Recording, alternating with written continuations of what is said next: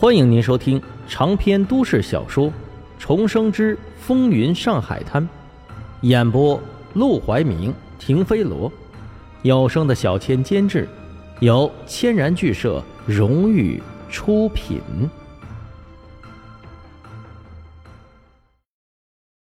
第八十九章，生哥教你做人。此话一出，整个包厢鸦雀无声，谁都能听出来。马祥生这话里，浓浓的都是敌意。说沈梦生扮猪吃老虎，那就是说他在故意的装傻，而且很有可能将来还会吃了黄振义这只老虎。黄振义脸色也沉了下来，看向沈梦生的眼神不由得多了几分考量。这小子真的是在扮猪吃老虎吗？但沈梦生却只是淡淡的一笑。我初来乍到，一直力求表现。每次黄老板点到我的名儿我都绞尽脑汁的为老板出谋划策，还以为终于出头了。我很惭愧，不知道哪做的不好，换来您一个扮猪的评价。一听这话，黄振义果然就抬起了眉毛。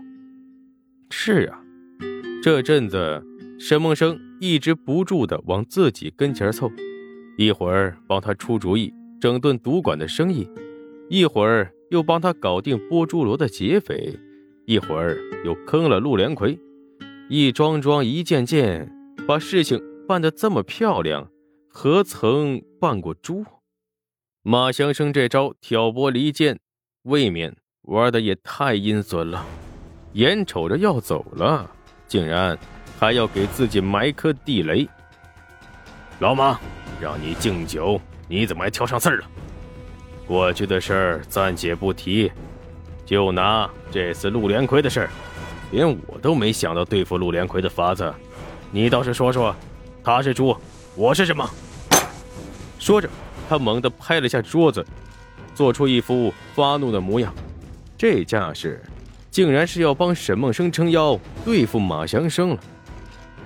桌前众伙计，连同旁边两桌的伙计，不仅你看看我，我看看你，眼神交流之下，都传递着一个共同的信息：变天了。只怕从这场饭局开始，沈梦生以后就是黄振义的人了，而马祥生就不再属于他们这个圈子了。马祥生笑了笑：“我只是开个玩笑，老板。”你也太当真了，阿生啊，这次你办得很漂亮，祝贺你。说着，他举起酒杯一饮而尽，然后一屁股坐下，脸色阴沉。这一晚上就再没有露过笑的模样。沈梦生也是客气的微微一笑，将杯中酒一饮而尽。等到最后一个伙计来给沈梦生敬酒的时候，沈梦生。已经喝了几乎两瓶白酒，他脸色涨红，身子晃晃悠悠的，扶着阿广的胳膊，醉醺醺的来到黄振义的面前。老板，我以后以后一定好好表现。虽然我就是个棚户区的小的，但是我要发家致富，我得让我妹妹嫁个好人家，让我二叔二婶。过上好日子。一边说着，一边抖着手倒上了一杯酒。我敬您一杯，谢谢您赏识我，谢谢您给我这个发家的机会，谢谢您。扑通一声，他话没说完，酒杯就摔到了地上，整个人也跟着往地上一躺，呼呼大睡起来。哎，他醉了。醉成这样了，娘的，酒量也太差了吧！这还差，他喝了整整两瓶白酒，两瓶，我才喝半瓶，整个人都快站不稳了。看着倒在地上呼呼大睡的沈梦生，黄振义不禁露出一抹满意的微笑。正所谓酒后吐真言，这小子知道念自己的好，那就够了。他摆摆手，阿广。你把他送回去吧，明天放他一天假，让他好好休息休息。是。等到他们俩离开，黄志毅才摸出那五千块钱扔在桌子上。我也不瞒你们，这五千块是我赏给阿生的赏钱，不过钱不是我赏的，是荣叔赏的。阿生的意思呢，是拿出来几张付今晚这几桌酒席的账，剩下的。说完，他扫视一圈，只见一桌子人都眼巴巴的看着这沓子钱，双眼发直，不禁嘴角一笑。刘安，你娘是不是病了？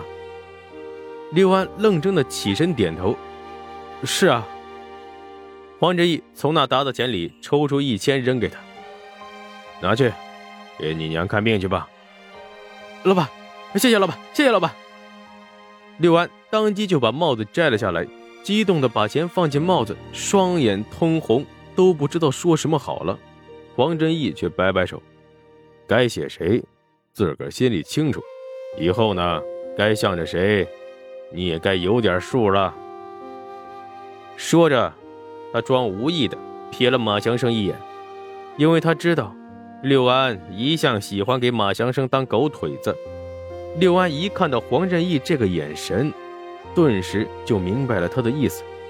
他握着帽子里的钱，艰难但最终还是点了点头：“是，小的知道了。”接着，黄振义又拿出来一千块钱：“老于，你家的债。”有门路了吗？老于也是黄振义身边的老人了，闻言也是惊了一惊。哎呦，老板，您是知道的，我家底儿早让那两个不孝子掏空了，上哪找门路啊？能糊口过日子就不错了。黄振义把钱直接扔给了他，这钱你拿去，也是阿生点名要给你的，还债肯定是不够了。让你过几天舒坦日子，应该没问题。老于接过钱，当即是千恩万谢。此后五千块，一点点的全分了个干净。桌前的众人虽然有些嫉妒，但也不得不承认，拿到这些钱的人是真的很需要这些钱。这钱对他们来说就是救命钱。酒席散了，马祥生。一声不吭的往外走，柳安下意识的就要跟上，但到了门口，却犹豫的止住了脚步。马祥生回头看了六安一眼，只露出冷笑，什么都没说，转身就走了。六安叹了口气，看了眼帽子里的钱，毅然决然的走向了和马祥生相反的方向。他跟马祥生好几年的时间。马祥生明知道他娘重病在身，也从没说过要救济救济他，而自己曾经还挤兑过沈梦生，沈梦生却不记仇，拿到赏钱竟然还想着先给他一份。做人不能忘恩，不能负义，更要擦亮眼睛，知道什么样的人值得跟，什么样的人不值得。这一晚，很多人。对沈梦生的人品地位都有了新的认识，而酒席的主角沈梦生，此刻正趴在阿广的身上，忽然伸展的四肢挣扎，趴下地来，扑到一个角落，就开始乌拉乌拉的吐了起来。阿广在一旁看着，你说你何苦呢？拿着五千块赏钱，不留着自己花。还弄个酒席自己折磨自己，真搞不懂你。沈梦生吐完之后舒服了点起身看向阿广，笑眯眯的把两百块钱塞进了他的裤兜。干什么？阿广一愣。我从那五千块里抽两张，给你留着，拿着逛花楼。